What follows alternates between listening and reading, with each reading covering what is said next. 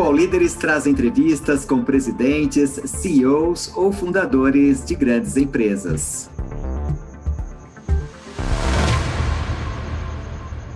Boa tarde, meu nome é Rafael Chang e sou presidente da Toyota do Brasil. A Toyota tem aqui atuação no Brasil mais de 60 anos. De fato, foi a primeira fábrica da Toyota fora do Japão. E estamos agora em um caminho de transformação para a mobilidade e a neutralidade de carbono. Prazer estar aqui com todos vocês. Rafael, eu que agradeço, o Líderes agradece a sua participação, muito obrigada. É, e eu queria, já começando assim, falando de futuro, Qual que é o futuro do setor automotivo, levando aí a, a, a queda do, do, dos investimentos em infraestrutura? É o, como é que a Toyota hoje está pensando no futuro do setor automotivo? Bom, eu acho que começou com uma pergunta muito boa, porque se fala muito que o setor automotivo está vivendo a maior transformação dos últimos 100 anos e uma transformação que vai muito no caminho da, da mobilidade. E quando falamos de mobilidade, eu acho que é um conceito muito amplo, né? Às vezes nós eh, relacionamos isso com as siglas em inglês da CASE, né? Que são autos eh, conectados, eh, autônomos, elétricos e, obviamente, em linha com, com, com a contribuição que a indústria tem que fazer para a redução do carbono. Então, eu acho que si falamos de, de, futuro, e não falaria tanto de futuro, eu falaria já de um presente que estamos caminhando para a mobilidade. Perfeito. Mas aí você vê no Brasil esse futuro está mais próximo do que vocês estão imaginando, ou ainda precisa de muita, enfim, ainda precisa uh, de, de, de muitos elementos para que esse futuro se aproxime do Brasil? Porque eu sei que o futuro do Brasil é diferente do futuro do Japão, por exemplo, né? Não, obviamente precisamos de, de, de, muitas coisas para acelerar esse processo, mas sim poderia dizer que esse processo já começou, né? Vamos falar de, de, de alguma parte da mobilidade, por exemplo, carros eh, eletrificados já nós, eh, você vê já a oferta que temos dentro do, do, de nossa indústria de carros eletrificados, começando desde os veículos híbridos, veículos que são propriamente 100% eletrificados, e a melhor eh, sinal é que nós começamos a produção local aqui no, no Brasil do carro híbrido flex, que combina duas tecnologias, a tecnologia híbrida, mais com a utilização do, do etanol, que é um combustível muito limpo e que também tem uma indústria muito importante aqui no, no Brasil. Então, é um exemplo que, que, que futuro já está aqui. Começamos 2019 com Corolla Sedan híbrido flex e justamente o ano passado, no meio da pandemia, nós fizemos a introdução do híbrido flex da Corolla Cross. É um exemplo. O segundo, também relacionado à mobilidade, né? Nós, no ano passado, abrimos uma nova empresa aqui no Brasil, que é a Quinto precisamente nossa, nossa empresa de mobilidade, que tem muitos produtos, como, por exemplo, aluguel de carros para eh, pessoas físicas, gestão de frota para pessoas jurídicas. Então, são, são dois ou três exemplos que, que, que, que dão uma visão que essa transformação para a mobilidade já começou aqui no Brasil. Agora, para os próximos projetos, sim, precisamos de, de, de muitas coisas, né? de, de reformas estruturais que o Brasil precisa. Uhum. E que reformas são essas, Rafael? O que, que vocês, o Bom, que, que vocês imaginam? Primeiro, a, a, vamos entrar já direto na né? a reforma tributária. Eu acho que todos nós, eh, independente da, dos detalhes, né, concordamos que, que, que, a reforma tributária deve simplificar o sistema tributário brasileiro. Esse é uma, um, um, importante. O segundo, temos que definitivamente atacar o que se chama do custo Brasil, né? os gargalos que temos em infraestrutura, os sobrecustos que temos na parte logística, e, e todo isso, né? E, e, todo isso focado, e como estava falando da mobilidade, por exemplo, e, e desta eh, prioridade que todos nós temos eh, para neutralizar as emissões de carbono, eu acho que ainda falta, ou precisamos ter uma política mais clara que sea muy abrangente a todos los sectores. Ya no estoy hablando solo del sector automovilístico, mas en general para, para el país. Entonces, reforma tributária, custo Brasil, uma política mais clara e mais articulada sobre como o país vai caminhar para a de carbono são, diria, três pilares que seriam importantes para acelerar esse processo de transformação. Uhum. E são pilares para 2022, você acha? É, bom, eu sei que a reforma é, tributária vai ter alguma dificuldade pelo momento político que o Brasil é, está agora, mas eh, as outras duas, né, custo Brasil, acho que todos concordamos que para ser mais competitivos, o Brasil precisa trabalhar no, no custo Brasil, porque obviamente nós entendemos a, a, a, o tamanho do mercado brasileiro, mas também temos uma oportunidade grande se pensamos mais para exportar para outros países, por exemplo. E para exportar você concorre com, com, com, com outros países do mundo. E é o que acontece conosco. Para trazer um investimento aqui para uma fábrica nova, por exemplo, primeiro precisamos volume, né? Segundo, precisamos ter retorno do investimento. E, obviamente, para, para exportar, eu estou concorrendo com a produção dos Estados Unidos, com a produção da China, com a produção da Ásia, da Europa. E dentro desse, desse, desse, marco de competitividade é que nós planejamos nossos investimentos eh, futuros, né? Perfeito, perfeito vocês têm, é, eu até vi uma entrevista que você deu para o próprio Wal Carros aqui do, né, uhum. os nossos colegas aqui, é, que você disse o seguinte, que a Toyota tem planos firmes de continuar investindo no Brasil, né? E aí eu queria saber, quer dizer, quais são esses investimentos que vocês pretendem fazer agora em 2022 aqui no Brasil, Bom, levando é... em conta já, inclusive, o que você estava me falando antes, né? Quer dizer, né? é, a questão da infraestrutura e tudo.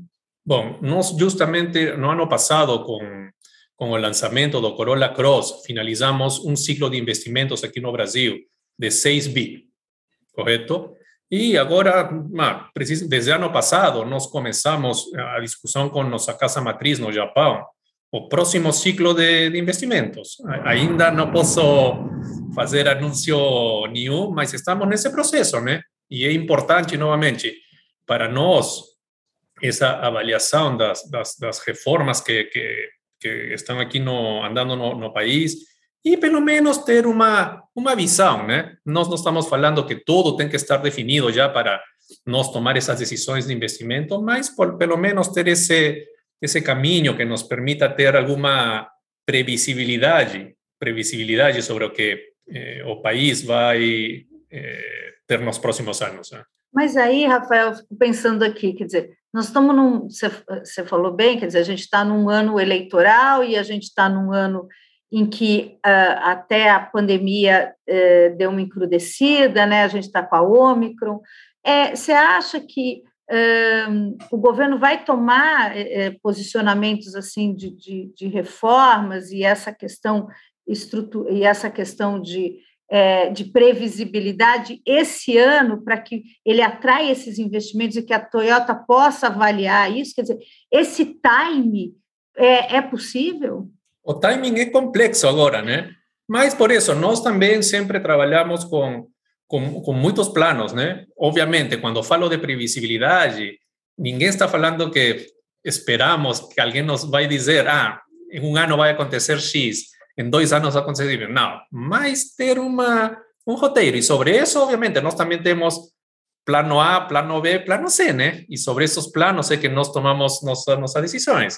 E, e, e, obviamente, tem uma questão política, mas também dentro de nossas operações, no curto prazo, ainda temos alguns impactos, por exemplo, a Covid agora com a Omicron, variou um pouquinho nos, nos, nossa operação desses primeiros meses do, do ano. Então, eu acho que esse, essa questão vai ser uma variável de curto prazo que ainda vamos ter. Uma segunda questão que ainda eh, estamos resolvendo é a questão do, da falta de peças, por exemplo, né? Então, são variáveis de curto prazo. Mas vamos lembrar também, né? A Toyota tem 60 anos aqui no Brasil. E acho que você sabe muito melhor que eu os, as eh, subidas e descidas de, tanto políticas, económicas, y nós como, como empresa temos que saber como surfar essas, essas ondas, sejam para cima ou para baixo, né? E a gente está numa onda baixa ou numa onda alta, Rafael? Eu diria que estamos indo saindo, estamos saindo, estamos saindo, sim, porque quando, sobretudo quando come, começou a pandemia, né? eu acho que as expectativas eram bastante, bastante negativas ou, ou pessimistas, né? Mas a recuperação foi muito mais rápida, né? Desse ponto de vista, eu acho que, que estamos saindo. E eu sou uma pessoa que gosta muito de ver o copo, não sei se aqui no, no Brasil você fala o copo meio cheio, né? Sempre. É. Perfeito, perfeito. Vamos falar um pouquinho de, de preços, né, de carros. Os preços agora dos carros novos subiram em 2021 16%. É, uhum. Eu queria saber por que, que subiu tanto o preço do carro, né? E, e o que, que deve acontecer agora em 2022? Você acha que vai ter um, uma estabilidade nessa questão dos preços? Ou eles vão continuar aumentando? Quanto? Qual que é a tua, a, okay. a tua opinião a respeito? Bom, no, os, os, fatores principais, eh, se posso resumir, primeiro, a alça dos preços dos, dos, dos materiais, né? Você sabe o incremento dos preços das matérias-primas, por exemplo, o custo logístico também aumentou muito pela falta de, de barcos, falta de aviões, e isso tem um impacto em nosso, em nosso custo. Obviamente, nós fazemos uma tarefa interna de redução de custos, mas isso tem um limite, né? E, e, e novamente, nós tentamos repassar o menos possível esses incrementos de custo para o mercado. Um segundo fator também que impacta em nossa operação, em nossas o dólar, né? Mesmo que nós temos uma localização de mais ou menos 60% ou 70%, dependendo do, do modelo, ainda tem um componente de 30% que está em dólares. Né? E, obviamente, com, com, uma, com um câmbio a 5,6, 5,7, eh, tem um impacto. Então, eu diria que esses dois fatores são os que explicam essa, esse, esse incremento nos preços. E aí você estava falando do dólar, e aí me veio uma pergunta também que eu tinha até feito, assim, você está falando do impacto do dólar, né? Ele acabou subindo, fazendo com que o preço do carro subisse, né? Como é que a gente, a gente vai continuar isso em 2022, né? Essa volatilidade do dólar é, deve continuar em 2022. Como é que a gente como é que, qual, quais são as soluções que a gente tem para que o carro não aumente tanto e não dependa tanto dessa volatilidade? Uhum. Bom, novamente, temos aqui umas coisas, né? Como falei, nós fazemos nosso dever de casa, de reduzir os custos de nossa operação. Mas falando especificamente do câmbio, né? Tem dois caminhos, né? Um, você tem que localizar mais. E isso que nós estamos fazendo junto com nossos fornecedores. E o segundo fator é exportar mais, porque você também, quando tem uma, um câmbio alto, favorece as exportações. E é por isso que, precisamente, o último modelo, Corolla Cross, que lançamos no ano passado, começamos a exportar para 22 países da região. Então, uma medida importante para nós, para equilibrar essas contas, né? O, o, o incremento que acontece aqui para o mercado local, mas que tentamos minimizar com esse, essas maiores exportações. E, novamente, aí volto à conversa, né? Para exportar, nós precisamos ser competitivos. Né? E aí, para ser competitivo, a gente tem que mudar algumas coisas. É tem as, as coisas estruturais, né? A parte do custo Brasil, a parte da reforma tributária, são, são esses pilares que, que são importantes para aumentar a competitividade. A competitividade ajuda a exportar mais. Obviamente, a competitividade ajuda também a reduzir os custos locais para ofertar para o mercado doméstico aqui no Brasil um preço que seja competitivo, né? Eu acho que esse é o, o ciclo que, que nós estamos trabalhando muito. Então, você está me dizendo assim, quer dizer, se, se, vocês conseguem exportar mais, o próprio mercado doméstico, uh, vocês conseguem equilibrar esses preços no mercado doméstico. Ou seja, uhum além de vocês conseguem exportar mais, mas vocês não vão desabastecer o mercado doméstico. Não, não, ou não. o mercado doméstico não, vai não, ficar não. abandonado, né? Não, não, não, não de, jeito, de jeito nenhum. Vamos, vamos ser muito claros. O mercado brasileiro, o, o, o, o, o tamanho ou a magnitude é muito importante para nós, sem dúvida. Mas para equilibrar essas contas é que nós temos que exportar mais. E por isso, por isso, mesmo dentro da pandemia e dos problemas da falta de, de, de condutores, etc., nós começamos o terceiro turno há um pouco atrás, desde janeiro, terceiro turno nossa fábrica de, de Sorocaba, que obviamente gera emprego, gera renda para mais pessoas e o ciclo positivo que isso gera para a economia em geral, né? Uhum. Mas, principalmente, o terceiro turno está focado para exportar mais. Né? Perfeito. Você está falando dos semicondutores e é, foi um grande problema aí da indústria nacional, né? A questão dos semicondutores, não só para as montadoras, elas ficaram muito em evidência, mas para toda a indústria, né? Para a indústria de tecnologia principalmente. Eu queria saber o seguinte, quer dizer, como é que vocês foram atingidos por essa questão? Houve uma diminuição de produção? Não houve? E, e, como é que vocês estão se organizando agora nesse 2022 para driblar essa questão dos semicondutores? Uhum. Bom, o, o, impacto dos semicondutores foi para a indústria automotiva e para muitas outras indústrias, né? todas aquelas tecnológicas, etc. E no mundo inteiro, no mundo inteiro. Agora, dentro do ano passado, nós eh, diria que fomos os menos atingidos por isso. De fato, as paralisações que nós tivemos em nossas fábricas foram mais pela, pelo impacto da Covid em muitos de nossos fornecedores, sobretudo na Ásia. Não, não tanto pela falta de semicondutores.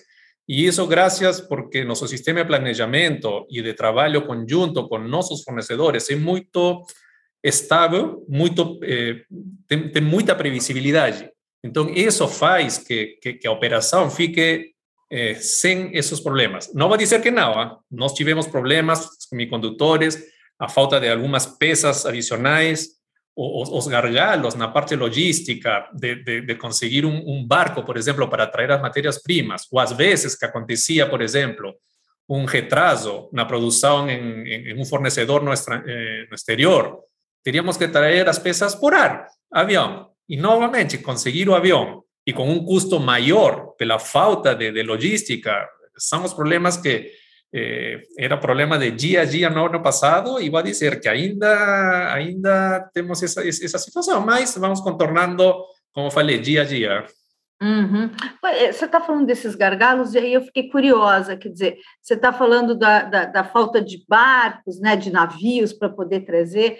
Eu sei que muitas empresas enfrentaram um problema com os containers, que eles desapareceram do planeta, né? Quais foram esses gargalos, assim, do dia a dia que você ainda está enfrentando agora? Precisamente isso, né? Falta de, de, de, de barcos, falta de avião, falta de containers, ou às vezes mesmo o barco está no, no porto, mas a tripulação pegou Covid. E o barco fica no porto 5 ou 10 dias com, com nosso produto lá, né? São, são essas, a, a, a, essa realidade que estamos vivendo todos os dias, né? E esse planejamento que vocês fazem, quer dizer, você falou, a gente trabalha com previsibilidade. É de quanto tempo, Rafael? Primeiro que nós temos um ciclo de planejamento falando da produção, não estou falando de investimentos. Uhum. Falando da produção, nós acabamos de encerrar o ciclo planejando os próximos três anos. Três anos. Obviamente, depois, agora, nós, no curto prazo, para esse ano, já estamos eh, trabalhando nossos pedidos de produção para quatro ou cinco meses na frente. Então, esse planejamento dos primeiros três anos é importante, precisamente para garantir o volume de, de peças que nós vamos precisar de aqui para frente.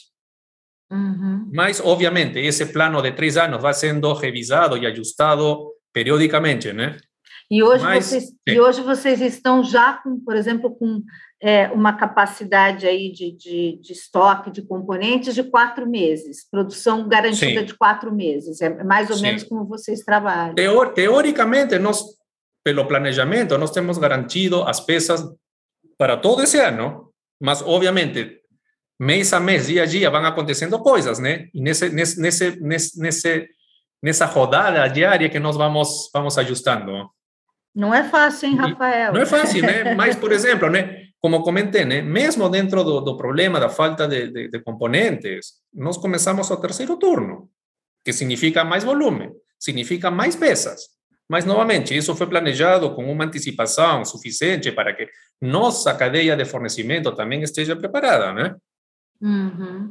Vamos falar um pouquinho de carro elétrico, porque Sim. essa questão do carro elétrico interessa a todo mundo, né? Ele está entrando Correto. no Brasil uh, e vocês são aí uh, praticamente pioneiros nessa entrada. Uhum. Você disse uh, em algumas entrevistas que até 2025 a Toyota terá todo o portfólio dela eletrificado, né?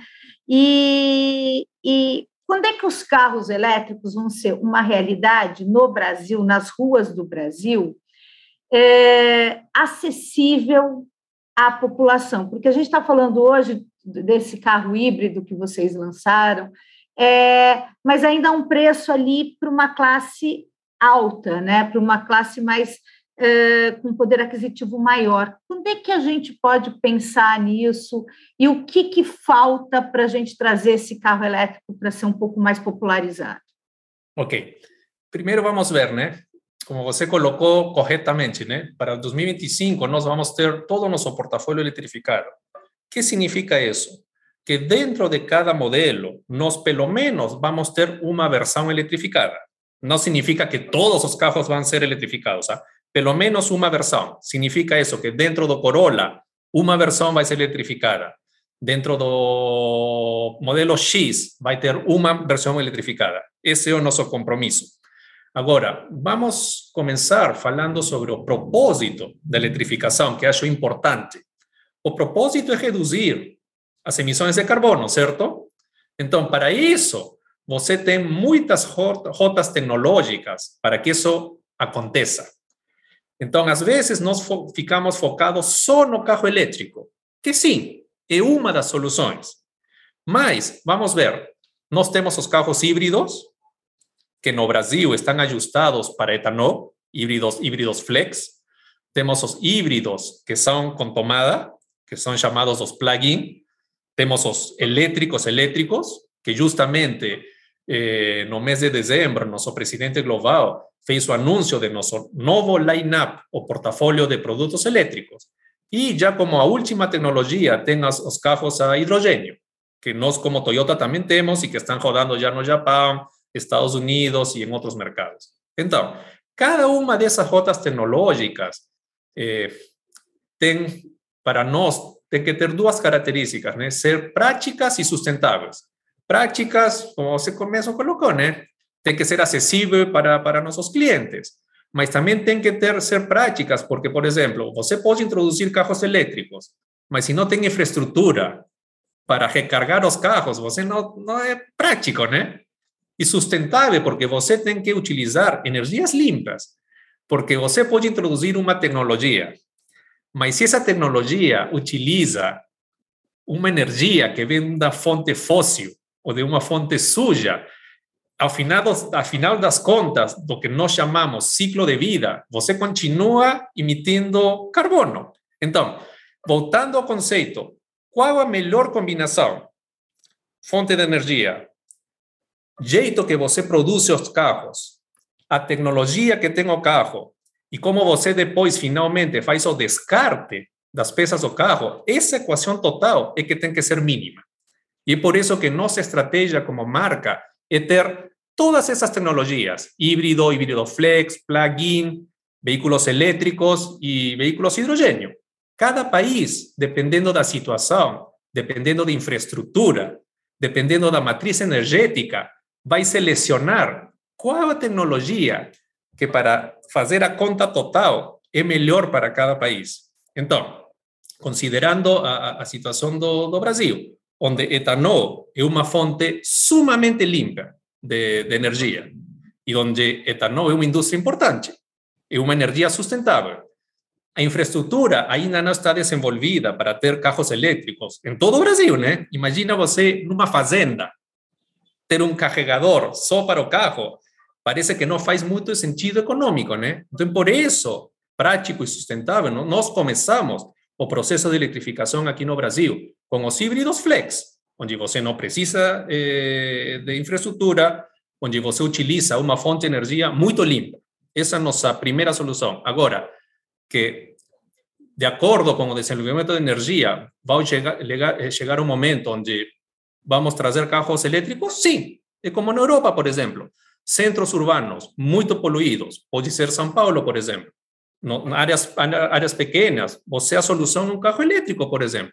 E no futuro, quando a tecnologia, por exemplo, para hidrogênio, também, dependendo do, do, da massa crítica, permita produzir mais volume, obviamente o custo também vai se reduzir, né? Mas para isso, você precisa uma política antes disso, né? Qual a direção que o, que o, que o país vai vai tomar? Quais são as, por exemplo, as energias que vão promover? Quais, quais são as indústrias que não vamos promover? Porque vamos ver, agora nossas fábricas, não só a Toyota, mas de todas as montadoras, estão feitas para produzir carros de combustão interna.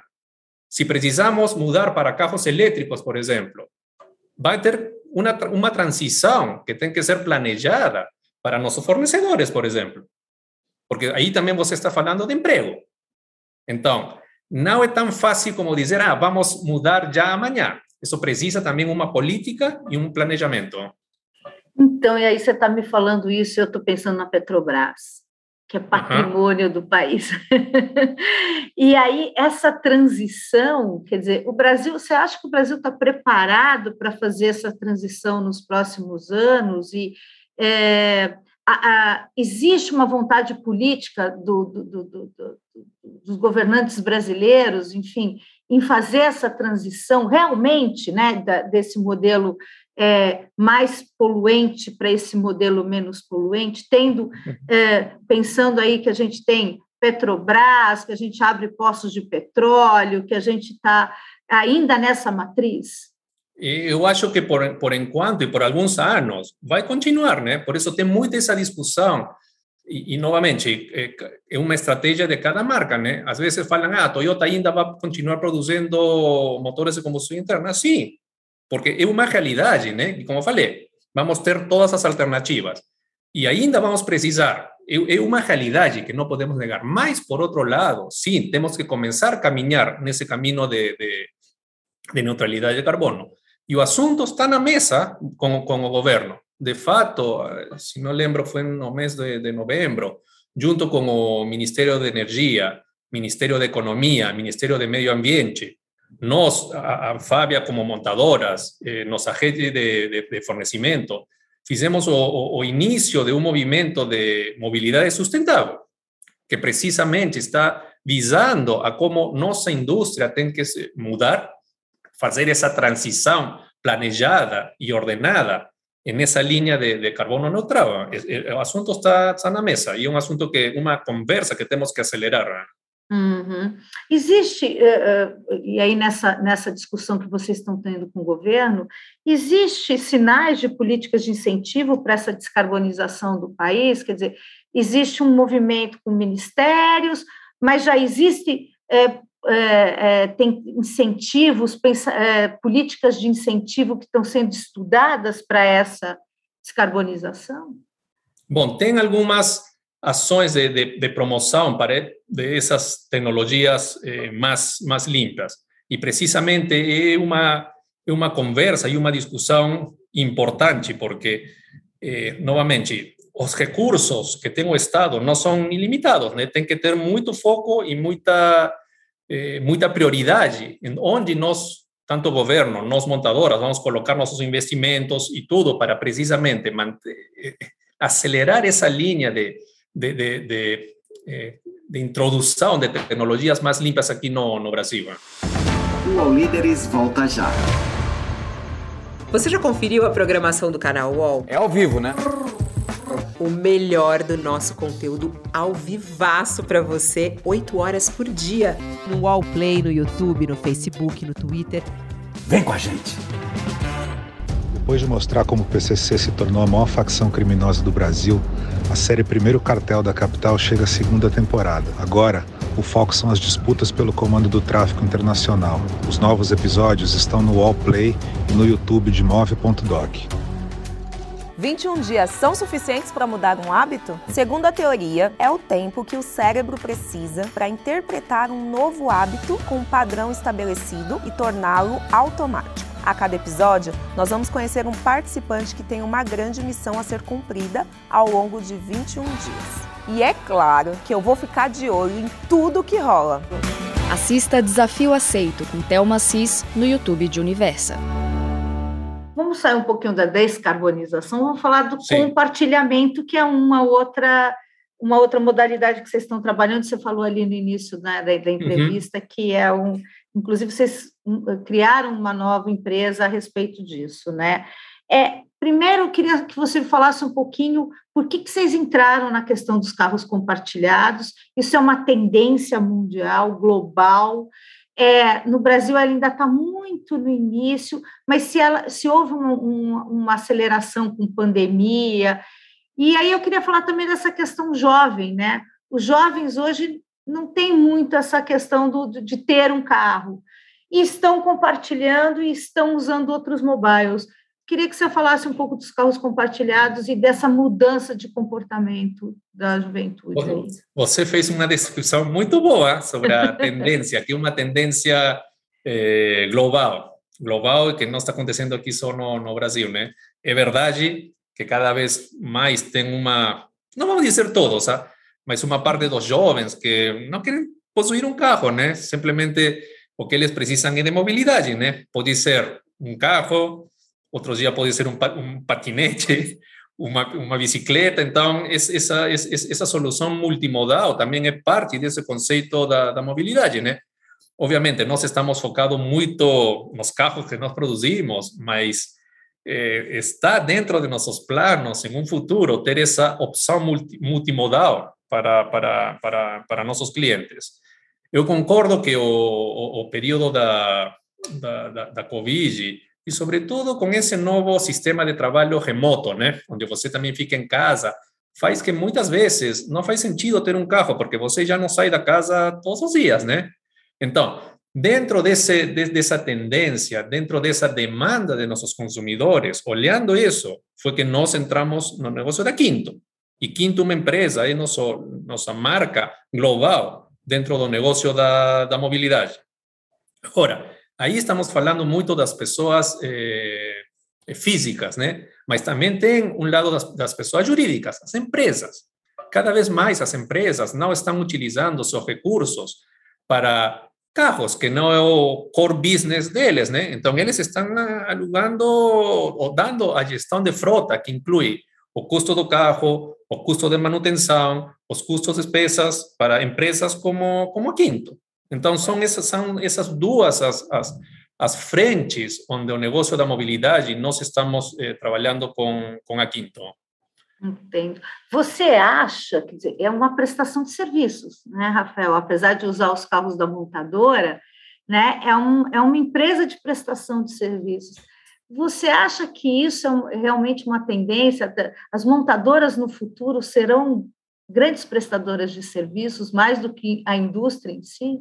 Mas cada, como se fala, e, e olha, tem uma transformação muito maior, né? Que se fala que o, o carro quase deixa de ser um hardware e passa a ser mais um software, né?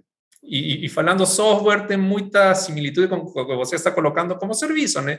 cada vez os carros estão mais conectados, você vê todos a, a conexão que tem com, com, com, com, o telefone, com muitas coisas. Então, o, o conceito de carro está mudando. Agora, que o mundo e, as pessoas vão continuar precisando de carro, sim. É por isso que nós vamos manter nosso core, que é a produção do carro. Agora, como esse carro, como esse veículo chega a nosso cliente final, vai ser diferente. Até agora, compra, compra e possuir. Isso vai continuar. Nós acreditamos que vão ter ainda pessoas que vão querer seu próprio carro, mas vão ter outro tipo de clientes que vão precisar possivelmente um dia de lazer para o de trabalho, home office ou um meio de transporte mais simples, como um patinete, uma bicicleta. No final de semana quer um carro, está bom, nós vamos dar essa oportunidade. E como você colocou, um serviço ou a gestão de frota, também um serviço.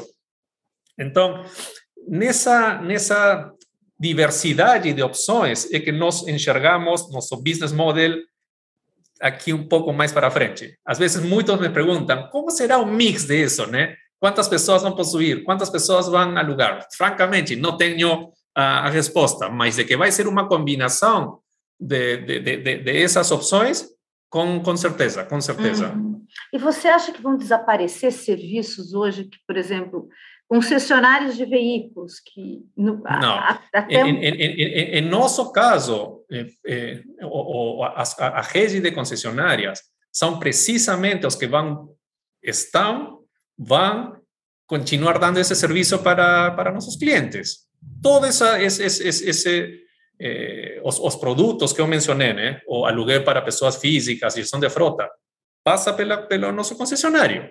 Eles são os, os, os expertos frente a nossos, a nossos clientes. Né? Uhum. É, porque eu pensei em alguma coisa como empresas como a BASF, que tiveram que mudar totalmente o core business por conta da, né, das transformações digitais. Sim. Né? E... E, e, e, essa transformação que você está mencionando, a transformação digital, é, um, uma concessionária mais focada no serviço para o cliente, é o que nós também estamos fazendo com nossa rede, junto com nossa, com nossa rede, né? Muitas vezes se fala também, será? Estou falando só uma hipótese, que no futuro ainda vamos precisar de lojas tão grandes, por exemplo. Cada vez mais, e, e acho que a pandemia acelerou muito mais isso, a digitalização do, do, do processo. Eh, às vezes muda nosso, nosso, nosso processo, nossa infraestrutura, as, as próprias competências que nosso pessoal precisa ter. Agora, muitas pessoas, antes de ir para a loja, pesquisam na internet certo? Nós aprendemos durante a pandemia que o processo de compras até entrega do carro pode ser todo virtual. Então, essa é uma discussão que temos agora com, com, com nossa rede de concessionárias, né? Será a, a a, o concessionário do futuro, né? E, e, e, mesmo nós estamos falando do futuro, já muitos, como eu falei, dos processos estão totalmente digitalizados. Eu acho que o único momento, o momento onde você não pode digitalizar é a entrega da chave para, para, para o cliente, né? Mas isso, isso, isso faz parte desse, desse processo de transformação. Né? Uhum. Você está me dando umas ideias aqui de comprar carro pelo, pelos aplicativos de compras, né?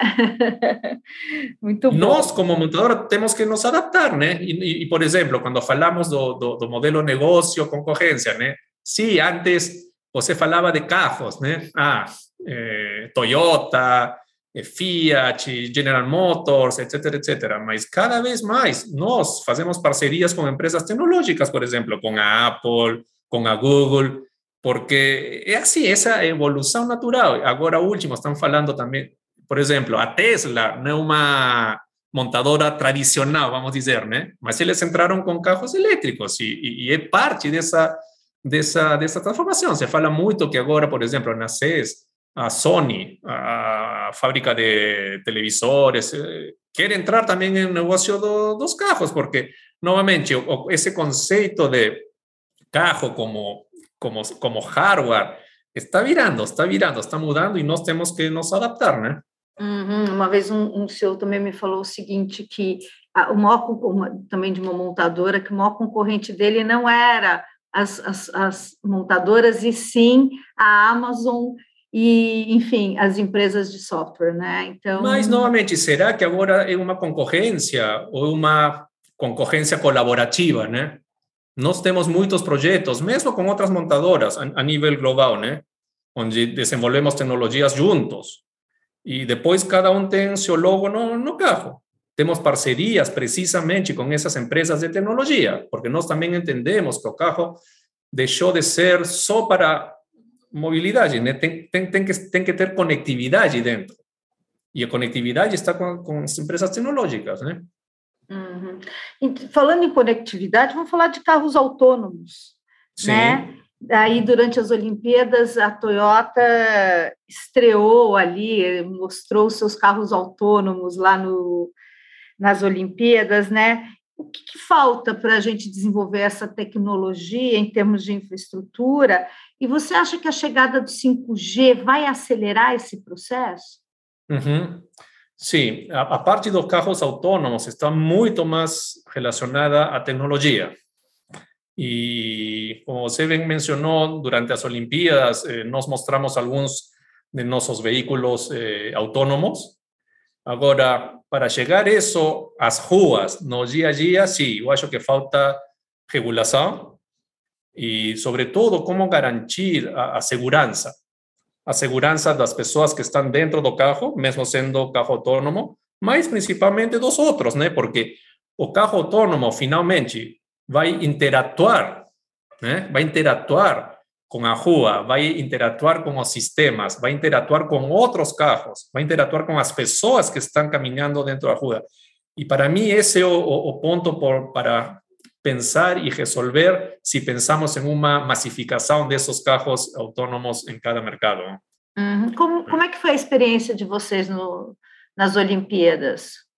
É, foi, foi, foi muito boa, né? Porque ajudou nesse transporte mais eficiente para os atletas dentro da, das, da, da, da Vila Olímpica, para deslocar-se para os eh, estádios, etc, etc. Então, tem, tem um, uma, como posso dizer, uma contribuição eh, positiva, porque também são carros que, eh, eh, do ponto de vista ambiental, são muito mais limpos e que precisamente fazem essa, essa definição de, de case, né? como falei, conectado, autônomo, elétrico, etc. Né? Uhum. E essa chegada do 5G, você acha que isso é, contribui até, até para a conectividade dos carros, dos novos carros? Como é que você, como sim, é que você vê sim. o 5G? 5G vai, vai, vai acelerar muito, porque precisamente eu, eu não sei que palavra utilizar, é a, a plataforma precisamente para transmitir todas essas datas e todas essas informações, né? Uhum. Agora, quando falamos de, de, de, autônomo, vamos lembrar que, que antes de isso tem alguns outros mecanismos, sobretudo para, eh, eh, como posso dizer, ajudar ou melhorar o nível de segurança, novamente, para, para os, as que estão dentro dos carros, mas também para os pedestres. E já os de nossos carros que estão aqui no, no Brasil têm o que nós chamamos de Toyota Safety Sense, que é um pacote, um pacote de mecanismos que ajuda a segurança do, do condutor. Por exemplo, a, a questão da faixa, quando você sai da, da faixa, o, o carro já lê que alguma coisa está acontecendo, então vai a dar para você uma alarma. Então, não é autonomía no sentido que no sabemos o, conocemos, mas sí mecanismos que ayudan, que ayudan a segurança para, para, para o carro. Agora, Rafael, esse, uh, normalmente esses pacotes assim de, de segurança, eles estão nos carros mais caros, né? Uhum. Na, na, no, nos veículos mais caros. Eles não deveriam também estar em todos os veículos? Mas cada vez mais, novamente, com o volume de produção e com, com, com, com, a disseminação da tecnologia, os custos estão baixando, né? Vamos lembrar também, quando começou a revolução dos, dos telefones celulares, né? Você lembra esses, esses pacotes muito grandes e que só algumas pessoas tinham, né? Então, esse processo também se dá paulatinamente nas tecnologias dos, dos, dos carros. Hum. Vamos lembrar que quando nós lançamos o, o Prius, que foi o primeiro carro híbrido do mundo também, o volume era muito pequeno, o custo era muito alto, mas, novamente, com, com a aceitação da tecnologia e o, o, o, volume, a massa crítica cresce e isso faz descer o, o custo, né? Mas concordo é, que, que, que, ainda falta chegar a esses carros de, de, de preço mais acessíveis, né? Uhum, perfeito. E como é que é, há diferenças entre os consumidores brasileiros e os, e os dos países latino-americanos, por exemplo? Bom, em geral, na, na região, né, eu diria que, que são muito parecidos, né? São muito parecidos. Não vejo, não vejo muita, muita, muita diferença. E, de fato, como falei, os, os, os, carros que nós estamos produzindo aqui no Brasil agora, estamos exportando para toda a América, América Latina, né? Hum.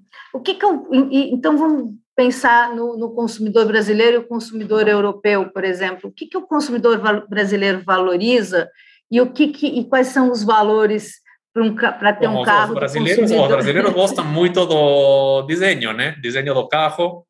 Eu, eu diria que mais europeus também. Agora, pela situação de diferente momento, né? A Europa acho que está mais avançada no sentido de do processo de eletrificação do, do, do, do parque. Essa seria uma, uma diferença que poderia falar agora. E o, o, o consumidor brasileiro, quer dizer, é, é, ele gosta desses carros mais robustos, né? Porque o europeu tem muito essa característica, né? De comprar carros robustos, carros que dão mais segurança, carros mais estáveis. É, é, é isso também é uma característica do consumidor da Toyota aqui Mas no Brasil?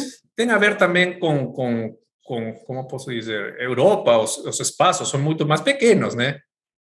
As mesmas cidades, os prédios onde você mora, o, o, o, fato de não ter espaço para estacionar um veículo faz que os carros lá sejam mais pequenos. Aqui, sim, eu concordo. Ah, por exemplo, a utilização das, das picapes, que você vê nas fazendas e que precisam ter um carro forte para combinar trabalho com cidade. Aqui também uma tendência muito grande ao crescimento das SUVs, né? que são eh, carros utilitários para a família. Que na Europa você vê mais, Europa vê, como eu falei, carros mais, mais compactos, né? Uhum. E os americanos gostam muito das SUVs, né? SUVs e picapes grandes, né? Mas vamos ver, Estados Unidos, igual que o Brasil, são países de dimensões continentais, né? E, e tem espaço, tem espaço.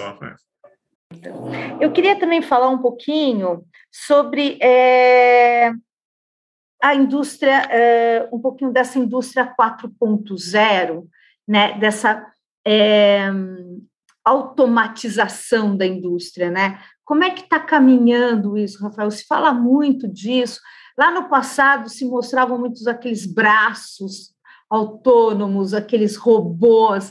A gente, como é que está esse, esse processo dessa indústria 4.0, 5.0? Não sei em quantos pontos ela já uhum. cresceu nisso. Bom, isso avança, mas vamos ver que dependendo do processo, você pode automatizar mais ou menos, né? Por exemplo, na área de eh, welding em nossas fábricas, quase o nível de, automa de automatização é quase de 80%, por exemplo, dependendo da fábrica. Temos 70, temos 90. Então, um nível bastante alto de automação.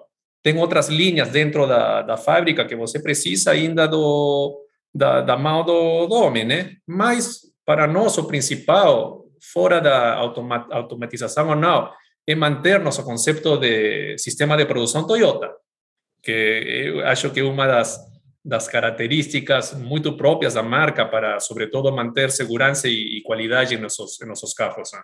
Uhum. Fala um pouquinho para mim dessa, dessa, desse, desse modelo de produção Toyota. Bom, primeiro que é just in time, né?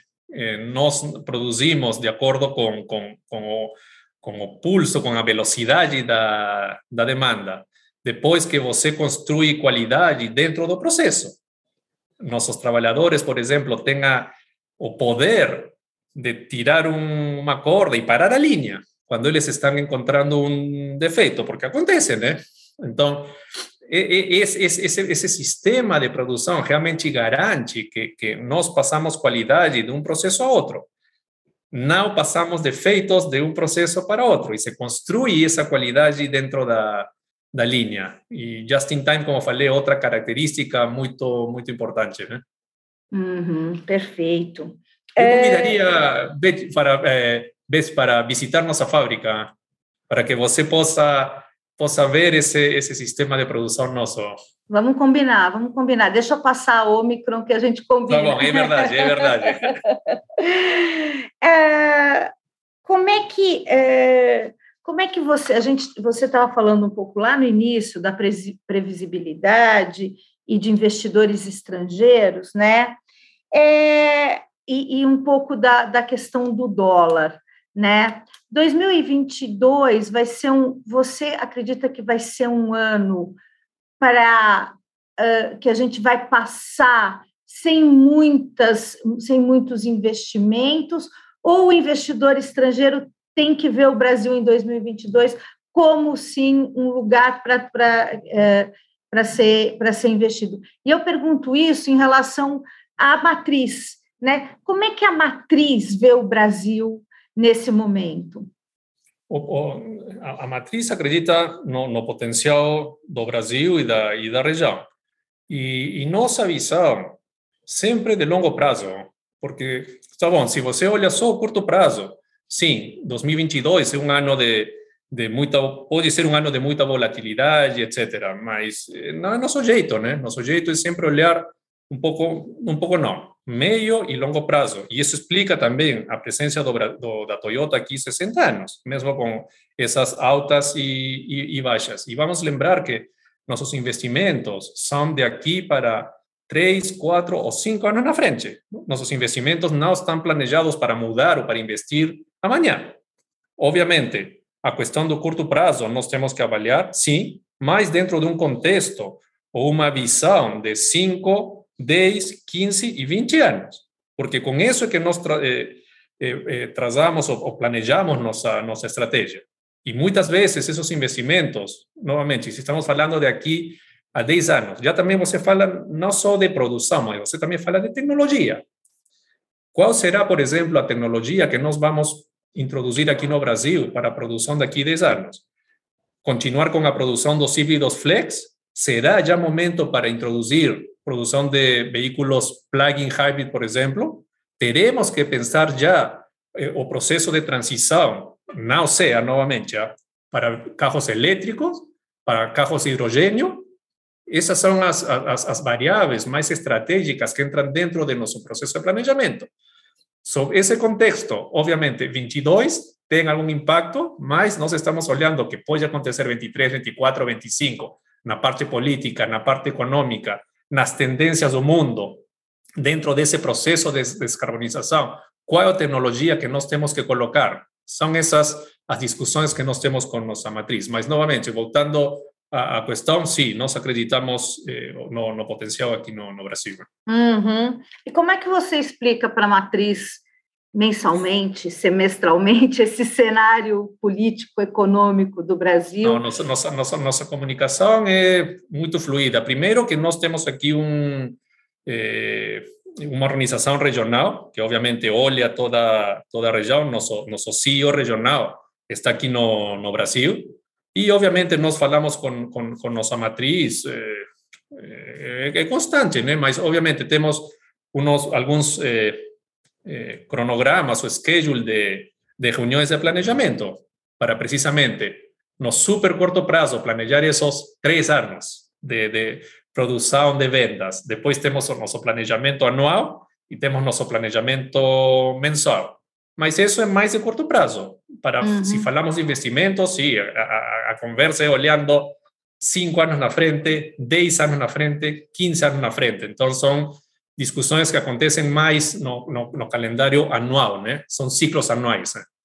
Entendi, mas no dia a dia, uh, quando o dólar não, sobe nossa, nossa, e, a, e, a, e a bolsa desce, como é que você faz Nossa, nossa, nossa, equipe de, de, de, de, produção, nossa equipe de logística, fala todos os dias, porque é, é uma logística que está detrás, né? e sobretudo com todos esses ajustes que temos que fazer pelos problemas, seja pela pandemia, seja pela falta de componentes, é uma comunicação diária, né?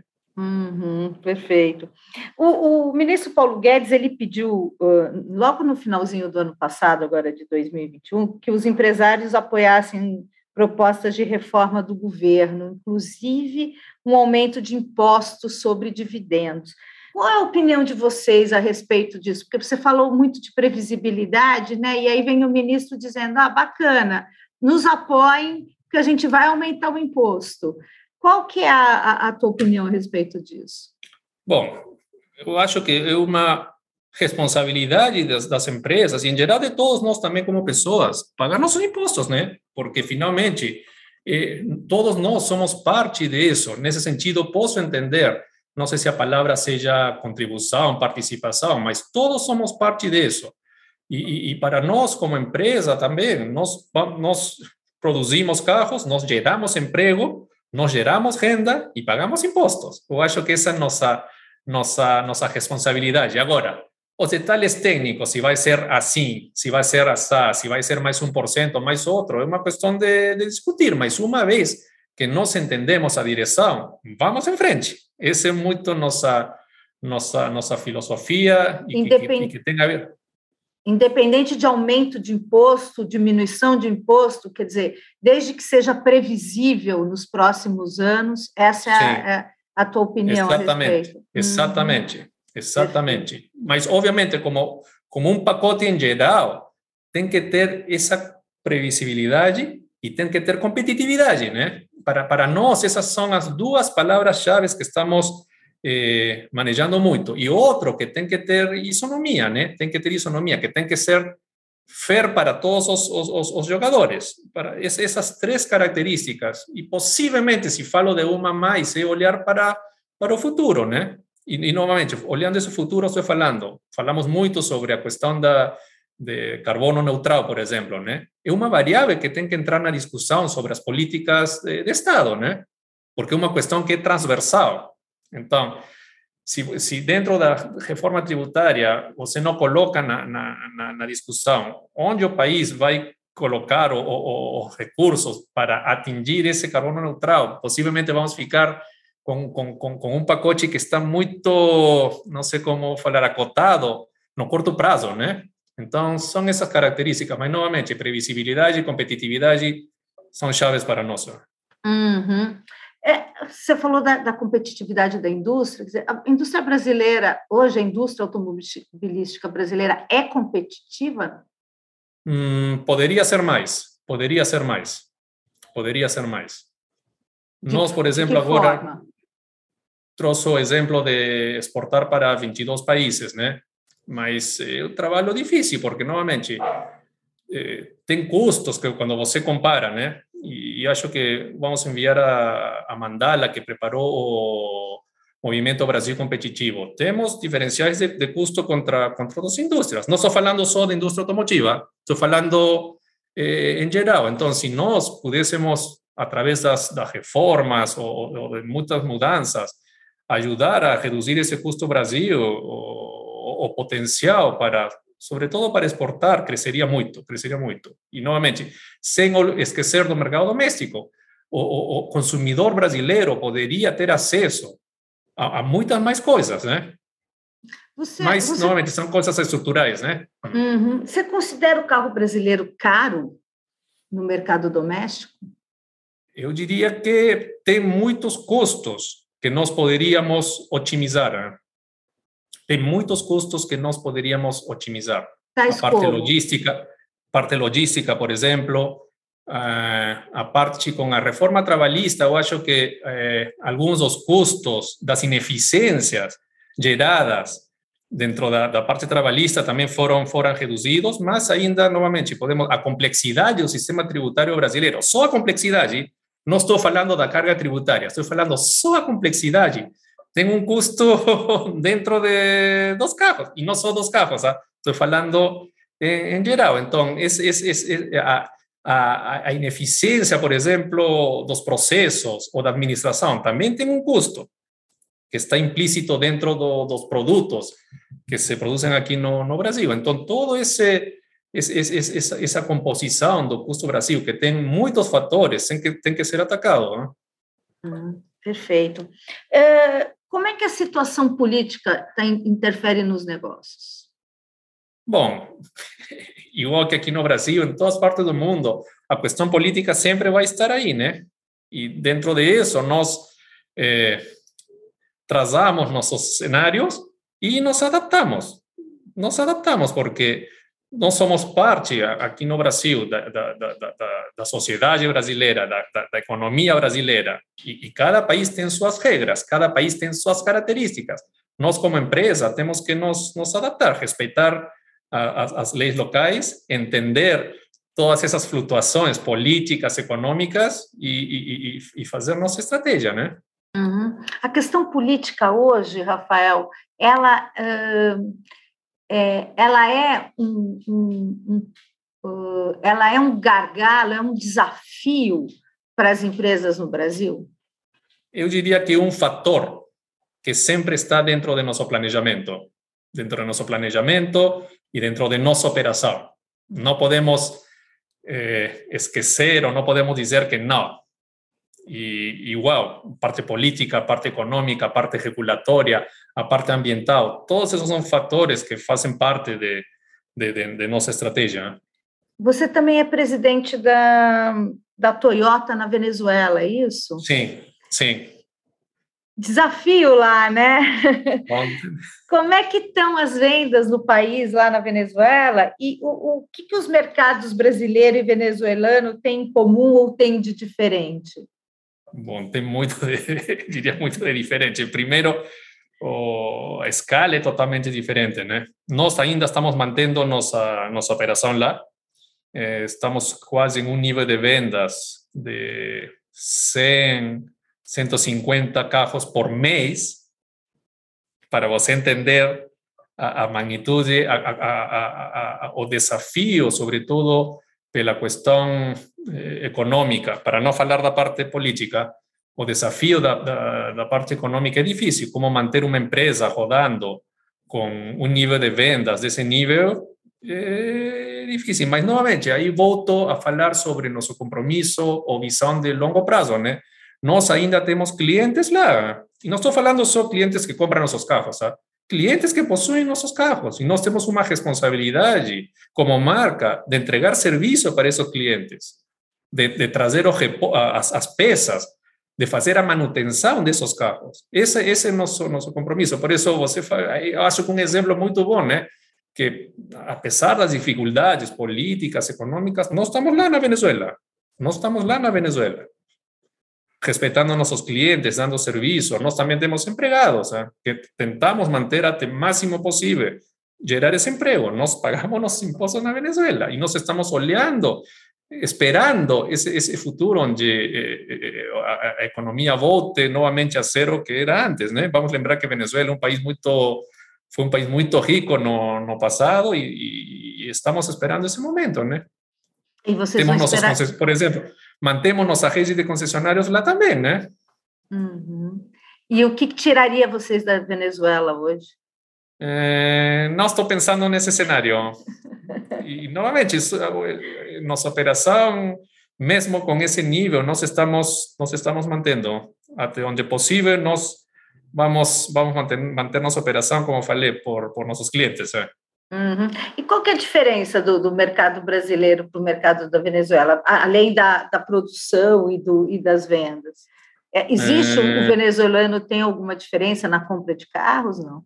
Não, eu acho que o consumidor é consumidor aqui na Venezuela, sim. obviamente, eh, la, a, a, questão econômica marca uma diferença grande, né? A própria uhum. escala que mencionei de nossa operação lá pode dar uma uma ideia de, da, do, desafio, do desafio que é manter nosso negócio na, na Venezuela. Quem compra carros na Venezuela hoje? Porque é, é, o preço é muito, né? É, tem, tem, pessoas físicas. Tem um perfil, vamos, uhum. vamos, vamos, vamos lembrar que também ainda tem empresas que continuam tendo uma atividade econômica lá, ainda tem bancos, tem empresa de produção, tem empresa de serviço que eh, precisam eh, carros. Obviamente, com, com, com, esse nível de renovação do parque, você pode entender que os carros que circulam, a antiguidade dos carros é muito maior. É muito maior. E é aí onde, precisamente, um, um dos, dos pilares para manter nossa, operação na Venezuela é esse. O serviço que nós damos a, a, a, aos carros que estão rodando atualmente. Podem ser mais, menos antigos, mais, menos novos, mas as pessoas precisam se locomover ainda. É, é mais o mercado de reposição do que a própria, que a própria indústria Sim. em si, né? Sim, Perfeito. exatamente, exatamente. Uhum. É, e a gente está acabando já, tem mais uns minutinhos só. Eu queria falar um pouco sobre é, a questão de você ser peruano, filho né, de, de, é, de pais Desse, chineses e japoneses. Descendentes né? de chinês e japonesa. e aí está no Brasil, né? Tá, ser presidente da Toyota do Brasil. Houve alguma dificuldade, Rafael, de adaptação, de, é, de recebimento? Como é que é a tua como é que é a tua estada aqui no Brasil, enfim? Muito boa, muito boa. Acá o, o brasileiro é, é, é muito muito caloroso, muito muito aberto. Eu gosto muito de estar aqui no, no Brasil. Gosto muito, hum. gosto muito. Da experiência pessoal é muito muito boa tanto mm. nas pessoas que, que fazem parte de nossa equipe aqui na Toyota do Brasil, nossa rede de concessionários, nossa rede de, de fornecedores e, em geral, os, os brasileiros são, são muito bons. Né? Que bom. E que dicas práticas você poderia dar para quem está querendo começar uma carreira ou, ou quem está, enfim, visando uma carreira aí para construir uma carreira de sucesso? Você que, né, já foi da, Venez, da própria Venezuela, já já está no Brasil, enfim, você já passou pela Toyota em vários momentos. Como é, quais são as dicas que você podia dar para Bom, tem que trabalhar, né? Tem que trabalhar, tem que ter disciplina, tem que gostar do que você faz. Eu gosto muito de, de meu trabalho. Eu acho que tem que acreditar muito nas pessoas. a, a comunicação é muito importante e quando eh, acho que a flexibilidade, a adaptação também é importante. Eu trabalhei no, no, no Japão, trabalhei na Venezuela, agora aqui no, no Brasil, e eu acho que respeitar eh, a outro, né? Entender que não todos somos iguais, né? Cada um tem uma diferença diferente, seja uma pessoa, seja um país, seja uma região, seja uma cultura, simplesmente somos somos diferentes, não tem bom, não tem ruim, e você tem que através da comunicação, de, de isso entender, entender para respeitar e dentro às vezes das, diferenças que sempre acontecem, né? Você tentar uh, procurar a, a melhor uh, solução, a, a, a, melhor o melhor caminho que seja ganho-ganho para todos, né? Mas novamente, eu acho que trabalho, disciplina, eh, comunicação, respeito são importantes. Né? Uhum. Qual é a tua visão a respeito de educação é, e de investimentos em educação aqui para o Brasil? É peça fundamental. Eu, eu agradeço muito que, que minha mãe deu uma educação boa para mim. E, novamente, eu, minha família não era uma família como Dana, era uma família, eh, vamos dizer, eh, humilde, né? Mas minha mãe acreditou muito na, na educação. E eu agradeço isso. E educação não só a escola, né? Mas educação dentro da casa, por exemplo. Para mim, educação começa na casa, na família. E depois, obviamente, a, a escola é importante. E para mim também a empresa foi uma é, é, ainda uma escola, né? Para mim Toyota, eu tenho já quase entre Toyota 93, quase vou cumprir 30 anos na Toyota. E para mim Toyota é uma escola. Eu aprendo cada dia. E muitos dos valores que, que mencionei, né? Disciplina, respeito, são parte de nossa cultura como empresa. Então, eu acho que toda essa combinação, que finalmente vamos dizer educação, que sim, que ao final os países têm que ter uma estrutura educativa sólida e que para isso precisa investimento é fundamental. E precisamente quando falamos muito de sair da vamos falar em geral de pobreza, né? Eu acho que o caminho fundamental é a educação. Né? Com educação nós podemos fazer realmente que as pessoas vão evoluindo dentro da vida, né? Perfeito. Rafael, muito obrigada pela entrevista. Não, eu que agradeço. A gente encerra aqui o All Líderes. Eu agradeço muito a sua disponibilidade e a gente fica até uma próxima. O All Líderes tem reportagem de Beth Matias